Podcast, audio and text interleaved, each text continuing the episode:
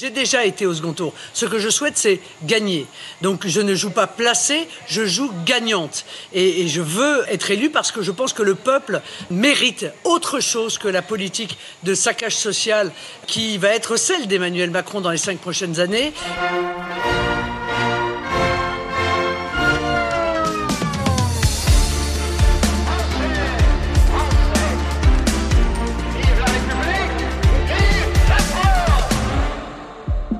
Ich war schon einmal in der Stichwahl.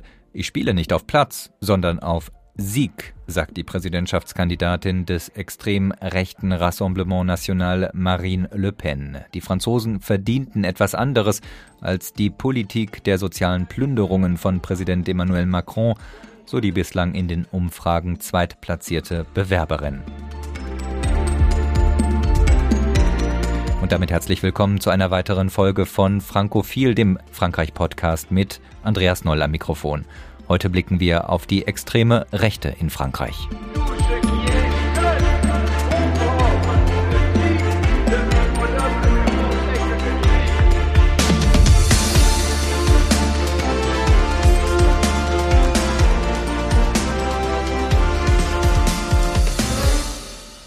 Bei ihrem dritten Anlauf für die Präsidentschaftswahlen hat sich Marine Le Pen in den Umfragen zuletzt immer näher an den führenden Emmanuel Macron herangeschoben. Der Einzug in die Stichwahl gegen Macron ist ihr demzufolge kaum noch zu nehmen. Und für die Stichwahl sagen der 53-Jährigen die aktuellen Umfragen gut 46 Prozent voraus. In ihrem Wahlkampf setzt sie derzeit vor allem auf das Thema Kaufkraft. Ihre erste Amtshandlung als Präsidentin, so Le Pen, werde die dauerhafte Senkung der Mehrwertsteuer von 20 auf 5,5 Prozent sein. Für Strom, Kraftstoffe, Gas und Heizöl. Alors l'urgence tout de suite, là, c'est de faire baisser les prix de l'énergie. Hein. Donc euh, je fais baisser la TVA de 20 à 5,5. Je considère que ce sont des produits de première nécessité. Sur le gaz, l'électricité, les carburants euh, et le fuel, ce sera pour. Doch die Zweitplatzierte muss sich nicht nur gegen Macron behaupten, sie hat auch einen Gegner aus dem eigenen Lager. Der 63 Jahre alte TV-Polemiker Eric Zemmour ist im vergangenen Jahr in die Politik gewechselt und liegt hinter Macron, Le Pen und dem linksradikalen Jean-Luc Mélenchon auf Platz 4 in den Umfragen mit gut 11 Prozent. Auch er zählt zu der extremen Rechten in Frankreich. Bei einem Auftritt am vergangenen Wochenende vor Zehntausenden Fans am Trocadero in Paris wiederholte Seymour noch einmal seine Forderung an alle Muslime in Frankreich, sich vollständig zu assimilieren. Nehmt unsere Sprache, unsere Sitten, unsere Geschichte, unsere Lebensweise an. Das ist möglich. Viele muslimische Landsleute haben diese Entscheidung schon getroffen, und das sind unsere Brüder, so Seymour am Wochenende. Le choix que je vous propose, c'est d'embrasser la culture française. C'est d'embrasser une langue, notre histoire, nos mœurs, notre art de vivre. Je veux croire que c'est possible. Beaucoup de compatriotes musulmans ont déjà fait le choix de l'assimilation et ceux-là, je le répète, sont nos frères. Erik Seymour bei einer großen Wahlkampfkundgebung in der Hauptstadt Paris. Über die Perspektiven und Programme von Marine Le Pen und Erik Seymour sprechen wir heute mit Nina Belz. Sie ist seit einigen Jahren Frankreich-Korrespondentin der Neuen Zürcher Zeitung in Paris. Hallo, Frau Belz. Hallo, Herr Non. Und ebenfalls in Paris sitzt Hans Stark. Fast zwei Jahrzehnte war er Generalsekretär des Studienkomitees für deutsch-französische Beziehungen, CERFA, am Französischen Institut für internationale Beziehungen, IFRI heißt das, in Paris. Heute lehrt er an der Universität Sorbonne. Hallo, Herr Stark. Grüße Sie. Frau Belz, Marine Le Pen und Eric Zemmour erreichen aktuell zusammen mehr als 30 Prozent in den Umfragen. Sie haben zumindest in der ersten Phase des Wahlkampfes mit Immigration und Sicherheit die Themen gesetzt, über die diskutiert wurde. Bestimmen Sie auch wenige Tage vor der Wahl den Diskurs? Die Themen, die Sie gerade genannt haben, sind äh, aus meiner Sicht etwas in den Hintergrund getreten, weil der Krieg in der Ukraine ausgebrochen ist. Das dominiert auch in Frankreich sehr stark die Schlagzeilen, der Umgang mit den Flüchtlingen, ähm, die Vermittlungsversuche von Macron und auch die Folgen des Krieges für die Franzosen tatsächlich. Also Stichwort Kaufkraft. Das war auch schon ein Thema, das vorher wichtig war in Frankreich. Das hat aber an Wichtigkeit gewonnen seither und überlagert diese Themen innere Sicherheit und Identität etwas. Am Wochenende gab es eine große symbolträchtige Veranstaltung von Eric Zemmour am Trocadero in Paris mit Zehntausenden Anhängern. Er selbst sprach gar von hunderttausend. Sie waren dort vor Ort. Welche Stimmung herrschte? Ja, die Stimmung war so ziemlich siegessicher. Gut, ich glaube, das ist ähm, relativ normal für Wahlkampfveranstaltungen ähm, mit den eigenen Fans. Also es war schon eine ziemliche, ich sage jetzt mal, Machtdemonstration. Die Bilder sind natürlich auch sehr schön, wenn sie da auf der Terrasse stehen und hinter sich den Eiffelturm haben und so. Seymour hat natürlich die Leute nochmal ähm, aufgefordert, wählen zu gehen, die Leute zu mobilisieren, auch die Unentschiedenen angesprochen und so ich hatte so schon ganz stark das Gefühl, dass bei diesen Leuten so der Wunsch nach einem radikalen Wandel sehr, sehr ausgeprägt ist. Nun formuliert auch Marine Le Pen gerne populistische Parolen. Ein Wahlkampfschlager von ihr heißt, äh, die Franzosen hätten darüber zu entscheiden, wer Frankreich bevölkert und wer Franzose werden dürfe. Dazu werde es ein Referendum geben nach ihrer Wahl zur Präsidentin. Sie werde als Präsidentin den Franzosen ihr Land zurückgeben. C'est aux Français de décider qui peuple la France. C'est aux Français de dire qui peut devenir français. Et dès mon élection, c'est par référendum qu'ils le diront. Je rendrai aux Français leur pays. Haben die Menschen bei Eric Zemmour andere Erwartungen als bei den Kundgebungen seiner Konkurrentin Marine Le Pen? Herrscht dort eine andere Stimmung? Ich finde es schwierig zu sagen, was sie anderes erwarten. Ich glaube, die, die Anhänger von Eric Zemmour sind einfach nochmal eine Spur radikaler, also jetzt inhaltlich wie die, wie die Leute zusammengesetzt sind, das fällt auch auf, dass es bei Erik Seymour doch schon eher so ein bisschen mittlere oder Oberschicht ist. Wenn Sie jetzt aber auf die Stimmung eingehen wollen, ich finde, es gibt Parallelen zwischen diesen Veranstaltungen. Das sind zum einen ähm, die Slogans, die da, die benutzt werden, also wir sind bei uns oder Frankreich, das sind wir und so weiter. Ich war natürlich nicht auf allen Veranstaltungen, die die zwei äh, abgehalten haben. Was mir aber auffiel, ich fand die Stimmung bei Semur war schon deutlich aggressiver. Also ich habe auch zweimal mitbekommen, dass es da zu Auseinandersetzungen gekommen ist. Am Sonntag wurde da geschrien, Macron Mörder oder auch Araber raus. Sowas habe ich jetzt zumindest bei den Kundgebungen von Marine Le Pen, wo ich war, nicht gehört. Herr Stark, Marine Le Pen ist mit 20 Prozent jetzt ungefähr in den Umfragen auf dem Niveau, mit dem sie vor fünf Jahren in die Stichwahl eingezogen ist gegen Macron. Dieses Mal aber kämpft mit Eric Zemmour Frau Belz hat es gerade gesagt, ein noch radikalerer Kandidat um Wählerstimmen und erreicht durchgehend über 10 Prozent Zustimmung. Ist das ein Beleg für eine weitere Radikalisierung der französischen Gesellschaft in den vergangenen fünf Jahren? Nicht unbedingt, obwohl natürlich die Zahl, also das, das ist richtig, 30 Prozent für die, für die beiden, also für Simon und Le Pen, das ist natürlich sehr hoch. Und man stellt sich mal vor, was in Deutschland los wäre, wenn ein AfD-Chef 30 äh, Prozent äh, Zustimmung am deutschen Wähler hätte. Was hier dann auch los wäre äh, in den europäischen Mitgliedsländern, die, also EU-Mitgliedsländern, die dann auf Deutschland schauen würden. Also diese Zahl ist natürlich beängstigend und sie ist auch nicht gut für Frankreich. Auf der anderen Seite hängt diese hohe Prozentzahl natürlich auch mit dem Präsidentschaftswahlkampf per se zusammen. Das ist ein Wahlkampf, der sehr auf eine Person zugeschnitten ist und da kann man sehr schnell in Populismus geraten und in populistische Themen und populistischen Wahlkampf auch. Wenn man da erstmal drin ist, dann kann es auch zu einer rhetorischen Radikalisierung kommen, die einfach auch mit, mit dem, ja, also mit dem Anspruch des Präsidentschaftswahlkampfs zusammenhängt. Es soll ein Rendezvous sein, sagt man in Frankreich. Ein Rendezvous zwischen einem Kandidaten und dem Volk.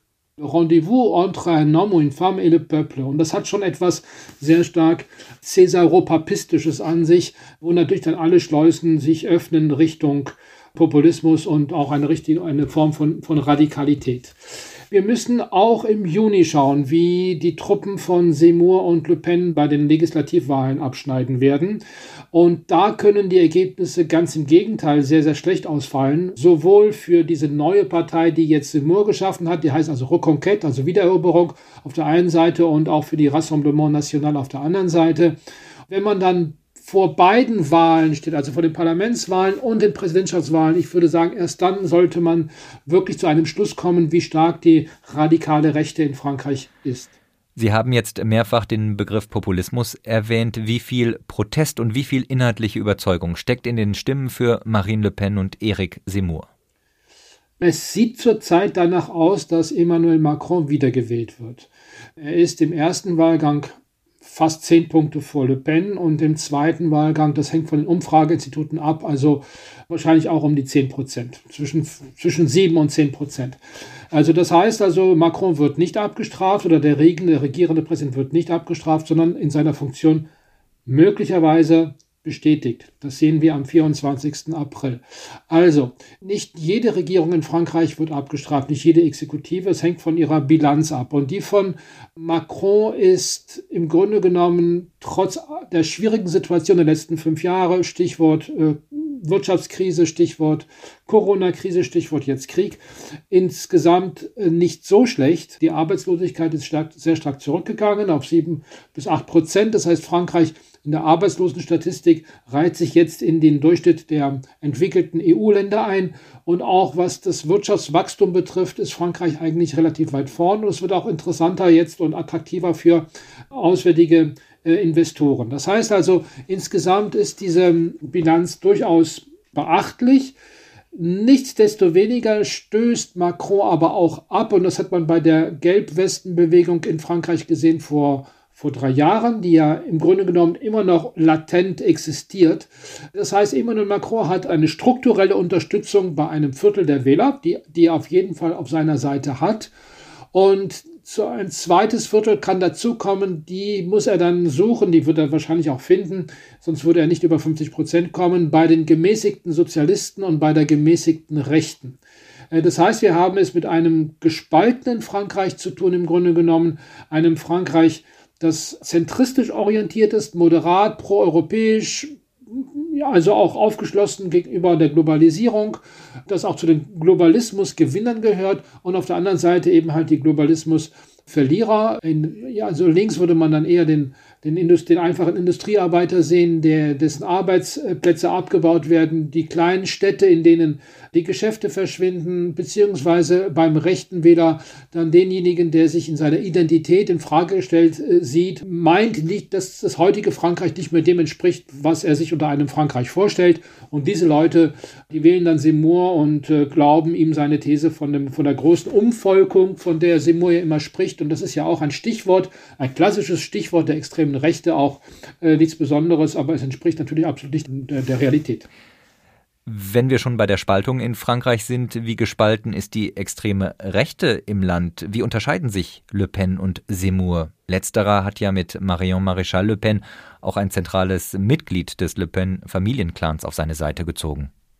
Ich glaube, dass diese Spaltung in der Familie Le Pen, die gab es schon vor dem Phänomen Zemmour und wahrscheinlich musste sich das in diese Richtung entwickeln. Und man sagt auch, dass die Familie Le Pen und der Rassemblement National auch insgesamt eine Partei ist, naja, wo sich ständig irgendwelche Strömungen abspalten und wo es Minderheiten gibt, die dann mit, naja, und so weiter. Also das ist, ich würde sagen, es gibt zwei große Linien, wo sich Simon und Le Pen unterscheiden. Le Pen fischt mehr im linken Lager und hat auch in, in Wirtschaftsthemen eigentlich im Grunde genommen einen Hang jetzt, sagen wir mal, sich durchaus mit äh, den Thesen von Mélenchon, also dem Linkspopulisten und auch den, den harten Sozialisten auseinanderzusetzen und die mit zu übernehmen. Viele Wähler aus dem klassischen Segment der, der Arbeiterschaft wählen inzwischen Le Pen sind also übergegangen vom linken ins extrem rechte Lager. Seymour spricht eher die klassische bürgerliche, aber auch radikalisierte Rechte an, hat aber, aber in den Wirtschaftsthemen dann eher ein extrem liberales Weltbild vor Augen. So will Le Pen zum Beispiel künstlich die Kaufkraft erhöhen durch staatliche Maßnahmen, während äh, das Wirtschaftsprogramm von Seymour in erster Linie darauf zielt, die Steuern zu senken und zwar massiv zu senken.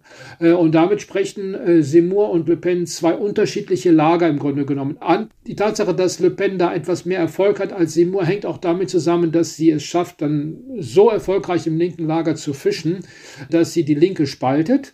Seymour selber schaut darauf jetzt, was wird aus der klassischen Rechten nach diesen Präsidentschaftswahlen. Und er hofft sicherlich, dass die zusammenbrechen wird, wenn die Kandidatin Pécresse, Valérie Pécresse sehr schlecht abschneiden sollte und er dann praktisch so eine Art Heilsfigur werden würde der bürgerlichen Rechten, die aber sich dann wirklich also auch äh, natürlich politisch sehr stark radikalisieren würde und das, äh, wäre für Frankreich natürlich auch nicht gut, beziehungsweise umgekehrt viele klassische Rechte, die mit, diesem, mit dieser Perspektive absolut nicht einverstanden sind, die wählen dann natürlich Macron und, und gehen zu Macron und bleiben dort auch. Frau Belz, Hans Stark hat jetzt gerade von dem Verschwörungsmythos der Umvolkung gesprochen. Eric Zemmour stellt in seinem Buch La France n'a pas dit son dernier mot auch die Forderung nach einer totalen Assimilierung der Einwanderer auf. Wir haben das auch gerade im O-Ton gehört. Sie sollen ihre Vornamen auch dem französischen Namenskanon anpassen. Pierre statt Mohammed sozusagen. Wir hören uns einmal an, wie Seymour das erklärt. Il faut justement donner des preuves d'amour. Il ne suffit pas d'aimer, il faut donner des preuves d'amour. Vous savez pourquoi les immigrés arabo-musulmans ne donnent pas de prénoms français? Parce que ce sont des prénoms chrétiens. Ils ne veulent pas, ils veulent persévérer dans leur être islamique. Et c'est pour ça qu'ils s'appellent Mohammed. Es gehe darum, die Liebe zu Frankreich zu beweisen. Und die Muslime wollten ihren Kindern keine französischen Vornamen geben, weil es sich um christliche Vornamen handele. Sie wollten ihre muslimische Identität behalten, so Semur. Frau Belz, sind es diese Forderungen, die die Wähler zu ihm treiben? dass sie sie zu ihm treiben. Ich weiß nicht, das geht jetzt, äh, finde ich, vielleicht ein bisschen zu weit. Also ich habe auch äh, von Leuten gehört, dass sie gerade diese Sache mit diesen Vornamen, dass ihnen das zu weit geht. Hat übrigens, glaube ich, auch Marion Maréchal gesagt. Ich habe jetzt aber gerade zum Beispiel am Sonntag wieder beobachtet, dass dieses Seymour zitiert dann französische Schriftsteller, äh, französische Chansonnier und da werden dann halt diese Lieder angestimmt. Quasi, ja, wenn du hier nicht mitsingen kannst, dann gehörst du auch nicht dazu. Ich würde das aber ehrlich gesagt grundsätzlich ein bisschen weiter fassen. Mir ist aufgefallen, dass viele Leute, mit denen ich gesprochen habe, die eine Sympathie für Seymour haben, die haben eine Angst, dass ihre Kultur verschwindet. Oft ist da auch der christliche Glaube im Spiel. Also ich habe äh, mit zwei sehr katholisch gläubigen äh, Frauen gesprochen, bei denen das ganz klar in diese Kulturkampfrhetorik reinging. Und ich bin dann mir auch nicht sicher, ob dann dieses Vornamending dann tatsächlich das ist, was sie am meisten überzeugt, sondern dass die französische Kultur bedroht ist durch andere Kulturen und natürlich vor allem durch den Islam. Also ich habe das Gefühl, dieses Argument ist sehr viel stärker und vor allem auch von Frauen gehört, diese Frage, nach der Sicherheit, einem natürlich äh, sehr subjektiven Gefühl, Sicherheit auf der Straße, Sicherheit äh, in der Metro abends, es sind diese Sachen, glaube ich, die bei Semur vor allem überzeugen. Welche Beobachtungen haben Sie in den vergangenen Jahren als Paris-Korrespondentin gemacht? Hat sich die Situation für Frauen, die Sicherheitslage verschlechtert? Diese Sicherheitsdebatte ist sehr delikat, weil da auch immer mit diesen Zahlen jongliert und Politik gemacht wird. Also äh, haben jetzt die Delikte zugenommen, haben die Delikte abgenommen, welche Delikte haben zugenommen? Also äh, wir wissen jetzt natürlich durch Corona haben viele der Delikte gerade auch auf der Straße haben abgenommen, aber zum Beispiel die häusliche Gewalt hat, hat sehr stark zugenommen. Darum geht es jetzt bei Simo nicht primär. Ich finde das sehr schwierig. Ich kann einfach sagen, ich persönlich habe es nicht so wahrgenommen, dass es sich verschlechtert hat. Aber man kann natürlich auch sagen, vielleicht hatte ich einfach Glück. Ich sehe einfach, dass mit dieser Sicherheitsfrage sehr viel Politik gemacht wird, kann man auch nachvollziehen. Und dass auch mehrere unterschiedliche Artikel zur sogenannten Sicherheitsbilanz von Macron erschienen sind. Ich glaube, mit diesem subjektiven Gefühl wird eben sehr viel Politik gemacht. Herr Stark, Erik Semur ist bekannt geworden als Polemiker im Fernsehen und in der Zeitung. Jemand, der eine große Fangemeinde um sich scharen konnte. Er sieht sich als Intellektueller. Seine Bewegung hat er Reconquête genannt, was wohl nicht zufällig auf die spanische Reconquista anspielt, die die Muslime von der iberischen Halbinsel vertrieben hat vor vielen Jahrhunderten. Ist das die Botschaft, die er aussenden will? Es geht um die Vertreibung der Muslime aus Frankreich?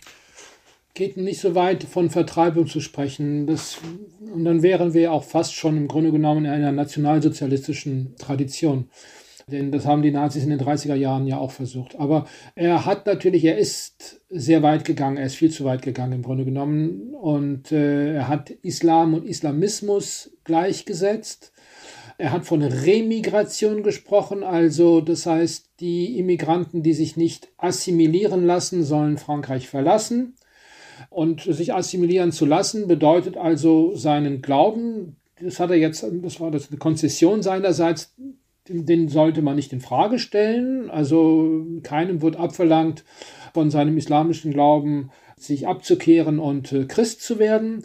Aber man soll nicht mehr in die Moschee gehen, sondern seinen Glauben in seinen eigenen Räumen äh, leben und, und die, die Franzosen dabei nicht stören sozusagen nach aller Möglichkeit sich eben halt europäisch kleiden. Wir haben die Vornamen bereits angesprochen, sich also in Richtung französischer Kultur zu orientieren.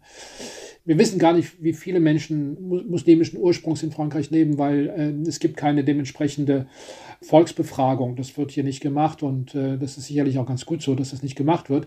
Aber wenn man mal von einer ungefähren Zahl von sieben bis acht Millionen Menschen in Frankreich ausgeht, äh, nur eine verschwindend geringe Zahl darunter lebt ihren islamischen Glauben als in, in, in, in harter islamistischer Form. Die meisten Menschen sind in irgendeiner Form natürlich, also die meisten Moslems in Frankreich sind sehr moderat in ihrem, in ihrem Glauben und in ihrer Art, den Islam zu leben. Von daher das hat man auch wieder in den Talkshows gesehen, zu denen Simon eingeladen worden ist. Es waren dort sehr viele Franzosen islamischen Glaubens, mit denen er gar nicht diskutieren konnte, weil alles, was er gefordert hat, bis auf die Vornamen, das haben die bereits gemacht in ihrem täglichen Leben. Nämlich sie haben sich, ich will jetzt nicht sagen assimilieren lassen, sondern sie sind dadurch, dass sie in Frankreich leben, übergegangen zu einer französischen Lebensweise. Das ist die große Mehrheit der Menschen, die aus Nordafrika äh, und selbst von Schwarzafrika nach Frankreich äh, eingewandert sind sind. Tatsache ist allerdings auch auf der anderen Seite, dass aufgrund auch sozioökonomischer Faktoren wir es in Frankreich sehr stark mit Ghettobildungen zu tun haben, vor allen Dingen in den Vororten. Diese, in diesen Vororten ist dann ja die Staatsmacht in ihrer Kontrollausübung sehr stark eingeschränkt. Viele Vororte leiden unter Bandenbildung, die dann auch präsent sind, was Drogen, Konsum, Drogen, äh, und, und alles, was dazugehört, mit Waffen, inklusive Waffenverkauf, da, da sind sie sehr aktiv.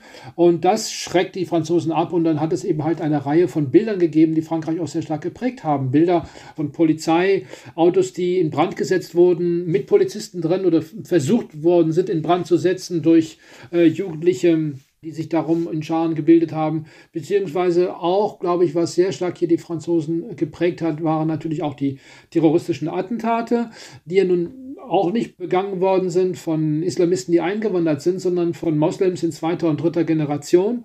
Da ist man jetzt in Frankreich vor dem Hintergrund der Bataclan-Anschläge aus dem Jahre 2000 und 15, jetzt wird gerade der Prozess gemacht darüber. Wir hatten dann in Nizza, ich glaube ein Jahr später, hatten wir den Anschlag auf die Esplanade des Anglais. Wir hatten die Ermordung eines französischen Pfarrers in einer, in einer Kleinstadtkirche in, in der Normandie, also mit einem Messer umgebracht worden ist, mitten in einer Messe, die er gelesen hat, ein über 80-jähriger Mann und so weiter. Das sind also jetzt nur kleine Beispiele, kleine äh, Details aus dem französischen Leben, aber diese Bilder haben halt Frankreich sehr stark geprägt.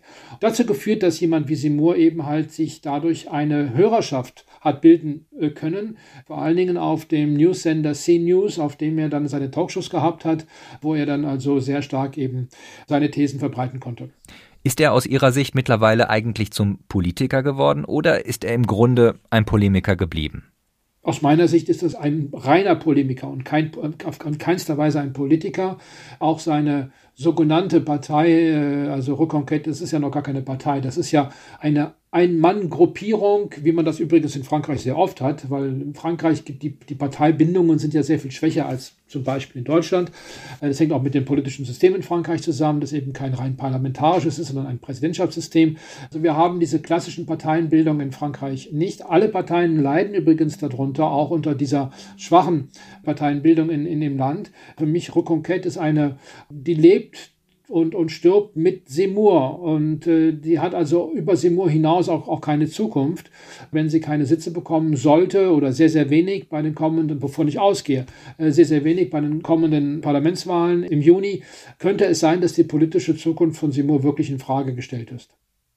Ich würde hier jetzt aber trotzdem noch anmerken, das Kennzeichen, das Sie da genannt haben, Herr Stark, äh, von einem Mann mit einer Bewegung, die die keine wirklichen Features einer Partei hat, dass das ja auch auf den Präsidenten zutrifft. Ich würde natürlich nicht Macron mit Seymour vergleichen. Ähm, ich finde wirklich, das, was Seymour da jetzt in den letzten Monaten vorgestellt hat, das ist kein umfassendes Programm. Ich glaube, das kann man sagen. Ähm, es, es verengt sich jetzt auch immer mehr auf diese, wieder auf diese Sicherheits-, Islam-, Identitätsfragen. Äh, Dieses Phänomen, dass man einen, ich sage jetzt mal, einen Mann hat, der Ideen hat, die er fördert und äh, verbreitet und ihm Fans nachlaufen, das ist, das war ja bei Macron ein, ein ähnliches Phänomen vor, vor fünf Jahren. So.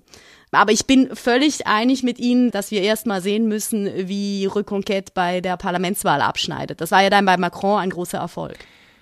Frau Belz hat gerade noch mal die Identitätsthemen genannt. Herr Stark, täuscht der Eindruck oder hat sich Le Pen mittlerweile doch sehr stark von diesen Identitätsthemen gelöst und stellt die soziale Frage in den Mittelpunkt, also das Problem des Kaufkraftverlustes, die Angst um Arbeitsplätze?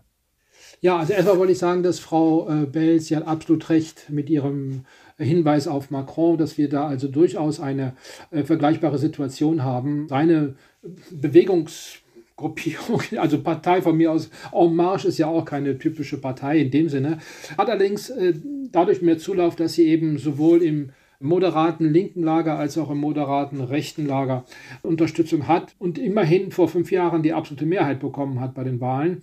Das wird dieses Mal sehr viel schwieriger werden, das ist ganz klar. Zurück zu Ihrer Frage. Le Pen hat glaube ich, bei den zwei vorangegangenen Präsidentschaftswahlgängen gemerkt, dass sie mit einer rein genuinen rechtsextremistisch ausgerichteten Politik nicht punkten kann. Sie will ja die Macht, ja. Sie will an die Macht, sie will Präsidentin werden und das kann sie nur, indem sie sich ein moderateres Profil zulegt, was schwierig für sie ist, weil erstmal in ihrem Umfeld sind natürlich auch Neonazis und Rechtsradikale aller möglichen Couleur die braucht sie auch. Äh, zum Zweiten, sie trägt den Namen Le Pen und man identifiziert sie mit ihrem, mit ihrem Vater natürlich. Und Jean-Marie Le Pen ist ein klassischer Rechtsextremist. Das, das kann man ganz gar nicht anders differenzieren als mit so einem einfachen Etikett. Sie hat versucht, dadurch, dass sie sich als Französin des, des einfachen Volkes äh, gebiert, Stimmen zu bekommen im linken Lager, was ich schon vorhin gesagt habe, also damit ihre Wählerschaft ein bisschen zu vergrößern. Aber sie wird es aus meiner Sicht nie schaffen können, auch wenn sie in den zweiten Wahlgang kommt, äh, über 50 Prozent zu kommen. Dadurch, da hat sie einfach nicht die ausreichende Wählerschaft in Frankreich. Herr Stark, gegen die extremen Positionen von Seymour wirkt Marine Le Pen ja geradezu moderat. Sie verfolgt ja auch selbst das Ziel, die Partei zu entdiabolisieren. Kommt ihr also Eric Seymour gerade recht, weil er sie im Wahlvolk moderater erscheinen lässt? Ja, ich höre dazu auch gerne Frau Belz. Also ich würde sagen, natürlich, auf der einen Seite hat Seymour ihr das Leben schwer gemacht, denn er hat äh, sehr viele Kader aus ihrer Partei abgezogen, bis hin zu ihrer eigenen Nichte. Das hat äh, Le Pen vor allen Dingen in den Monaten Januar und Februar schon sehr, sehr stark geschwächt. Aber in der Tat ist äh, Seymour dermaßen spaltend, teilweise auch hart in seiner Rhetorik. Also Marine Le Pen kommt ja schon fast weichgespült darüber und sie gibt sich auch ein bisschen das Profil dazu. Sie lebt jetzt mit einer Frau zusammen, das heißt also, sie ist also auch jemand, der sich öffnet für homosexuelle Interessen in Frankreich und sie gibt sich als die, die liebende Tante ihrer Nichte, die sie verraten hat, also die Nichte hat sie verraten und nicht umgekehrt natürlich, beziehungsweise, das ist ganz wichtig in Frankreich, als liebende Katzenmutter. Ja, und wenn man eine liebende Katzenmutter ist, dann kann man ja ja so schlimm nicht sein. Und das alles spielt auf diese, dieses Ziel zu der Entdiabolisierung. Das war ihr großes Thema seit fünf Jahren. Sie will ihre Partei, das war die Front National, unter, die unter ihrem Vater gegründet worden ist, die will sie entdiabolisieren. Und das hat sie auch versucht, indem er ihr einen neuen Namen gegeben hat. Heute heißt diese Partei Rassemblement National, also Nationale Sammlung. Marine Le Pen und Eric Seymour konkurrieren also um sich teilweise überschneidende Wählerschichten. In der persönlichen Auseinandersetzung schenken sie sich nichts. Sie sei schockiert über seine politischen Vorstellungen, die eine Klassenverachtung zeigten, sagte Le Pen über Seymour. Seymour wiederum weist das zurück. Er verachte nicht die Arbeiter. Die Arbeiter Arbeiter zu nennen, sei nicht abwertend. Außerdem lasse er sich keine Lektionen von einer Frau erteilen, die reich geerbt habe und in Villen aufgewachsen sei. J'ai été une nouvelle fois euh, choquée euh, par des propos qu'il a euh, exprimés et qui révèlent euh, un vrai mépris de classe. Je ne méprise pas les ouvriers et les employés. Dire que les ouvriers sont des ouvriers, ce n'est pas méprisant. Deuxièmement, euh, ce n'est pas une femme qui a grandi dans des manoirs, euh, qui est une héritière, qui va me faire la leçon à moi. Frau Belz, welche Beobachtungen haben Sie in dieser Frage gemacht? Ich habe schon eher das Gefühl, dass Seymour für Le Pen ein Ärgernis war über weite Strecken, hat Herr Stark ja auch äh, vorhin gut begründet. Ich glaube aber, dass sie sich so ein bisschen auch geschickter verhalten hat, also jetzt wie im letzten Wahlkampf.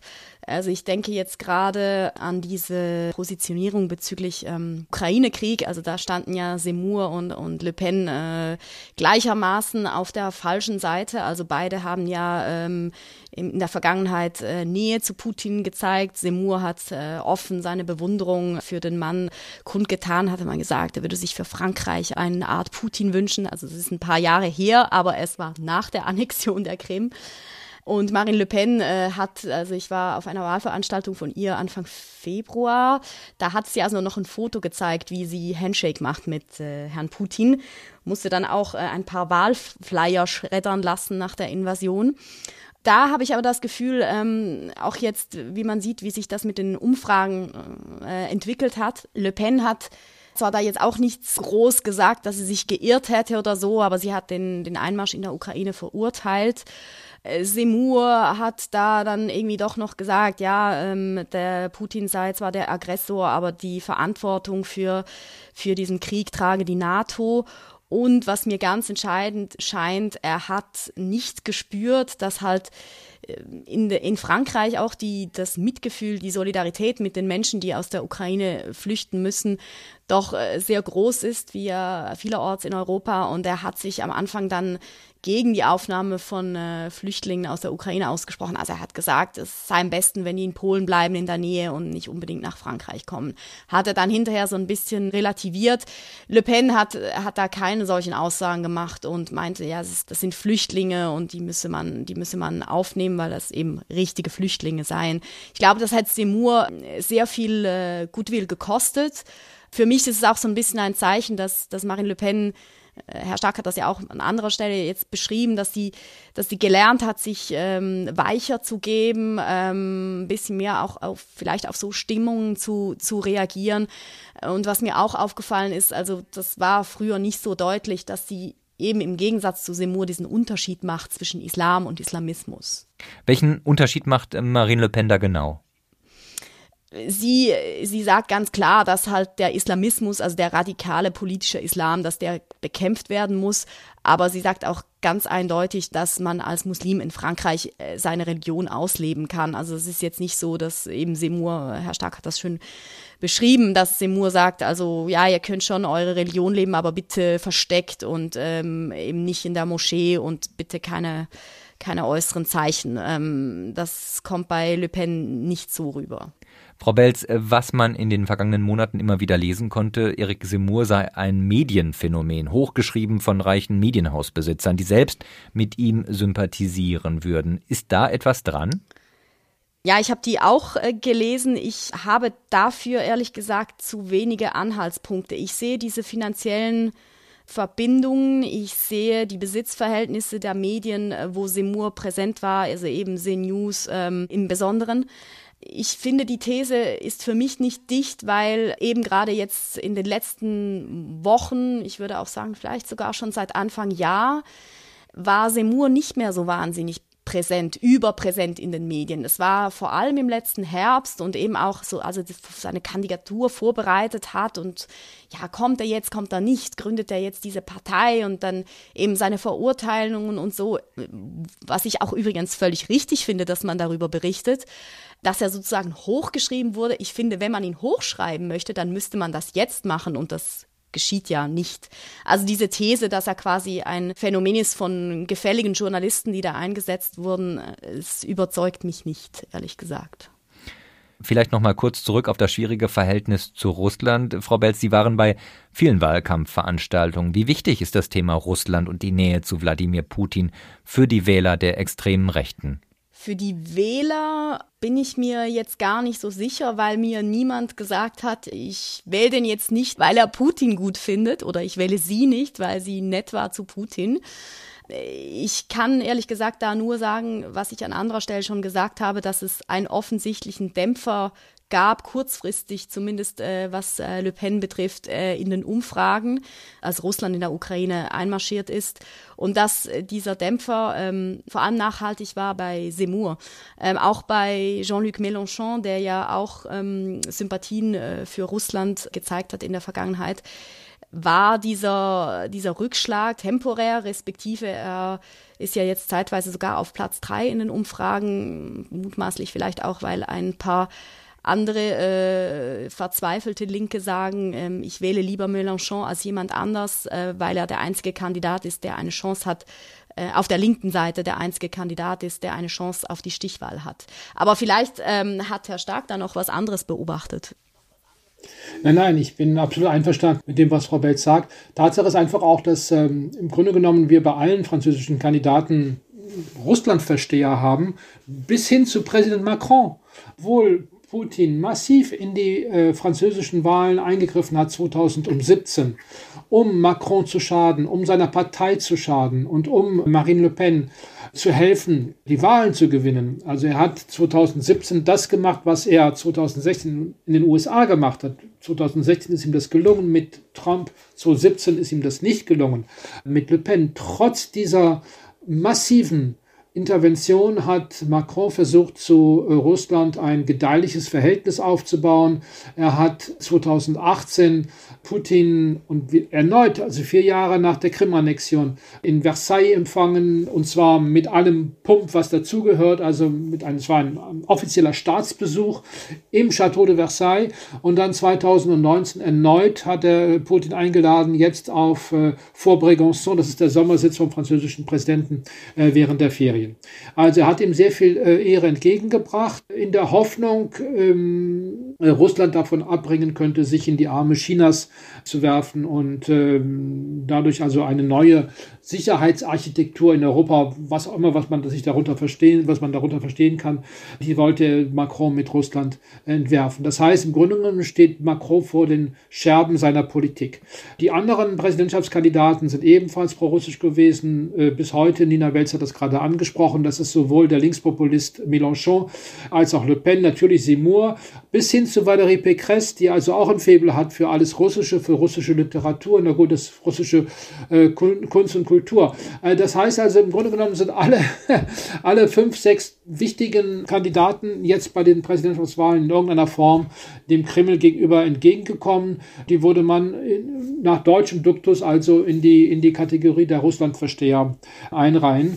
Die einzige kleine Ausnahme bei Macron war, dass er ähm, das Projekt Nord Stream 2 kritisiert hat. Bei Nord Stream 2 hat sich Macron auf die Seite der Ostmitteleuropäer begeben und hat die Deutschen sehr stark kritisiert dafür, dass sie eben halt zu stark ihre Energieabhängigkeit auf Russland ausgerichtet haben. Also, in Anbetracht der Tatsache, dass äh, also alle wichtigen, fünf, sechs wichtigen Kandidaten in, äh, in irgendeiner Form mit Russland geflirtet haben oder sich Russland angenähert haben, sind die Kollateralschäden des jetzt entstandenen Russlandbildes vor dem Hintergrund der Bombardierung in, in der Ukraine, äh, also diese Kollateralschäden, die verteilen sich im Grunde genommen auf alle, auf alle Kandidaten. Herr Stark, François-Xavier Bellamy, der Spitzenkandidat der französischen Konservativen, also der Schwesterpartei der deutschen CDU bei den Europawahlen, hat angekündigt, sich Seymour anschließen zu wollen. Eric Ciotti, ein unterlegener Bewerber der Konservativen um die Präsidentschaftskandidatur, hat ebenfalls Sympathien für Seymour. Wie realistisch ist die Vorstellung, dass sich ein großer Teil der bürgerlichen Politiker Seymour am Ende anschließt?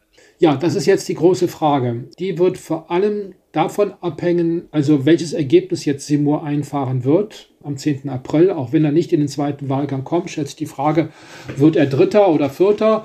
Das heißt, je schwächer Valérie Pécresse abschneidet und vor allen Dingen sollte Pécresse hinter Seymour landen, dann ist die Gefahr sehr groß, dass die Republikanische Partei auseinanderbricht und dass sich der moderate Flügel Richtung Macron orientiert und vor allen Dingen auch Richtung Edouard Philippe der ehemalige Premierminister von Macron, der nun auch seine kleine Partei jetzt gegründet hat, der also in jeder Hinsicht loyal ist gegenüber Macron, aber sich bereits positioniert für die Wahlen in fünf Jahren, bei denen Macron ja nicht mehr antreten kann.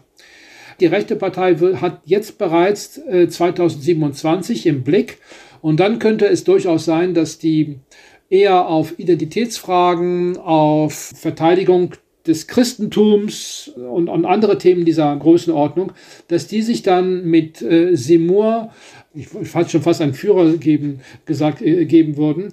Allerdings ist das auch aus meiner Sicht noch nicht gesagt, denn Seymour spaltet viele, es gibt ja auch nicht nur Umfragen hinsicht, wie, wie, hinsichtlich der Frage, also wie äh, glaubwürdig ist jemand, sondern auch wie sympathisch ist jemand.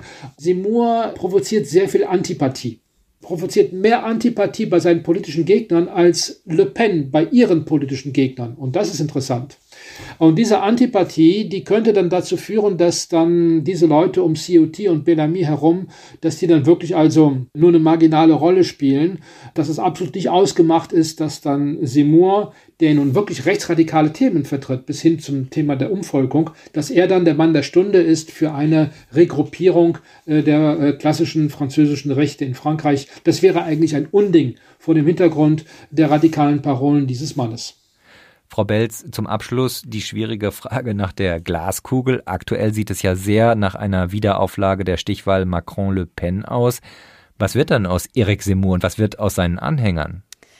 Ja, das ist wirklich eine gute Frage. Ähm, ich sage jetzt mal, wenn man Seymour glauben kann mit seinem Projekt der Union de Droite, zu der er schon seit ein paar Monaten aufruft und auch äh, ganz offensiv an Marine Le Pen rangetreten ist, die da vehement äh, ablehnt, dann müsste er ja konsequenterweise sagen, ja, liebe Anhänger für diese Präsidentschaftswahl, bitte wählt Marine Le Pen.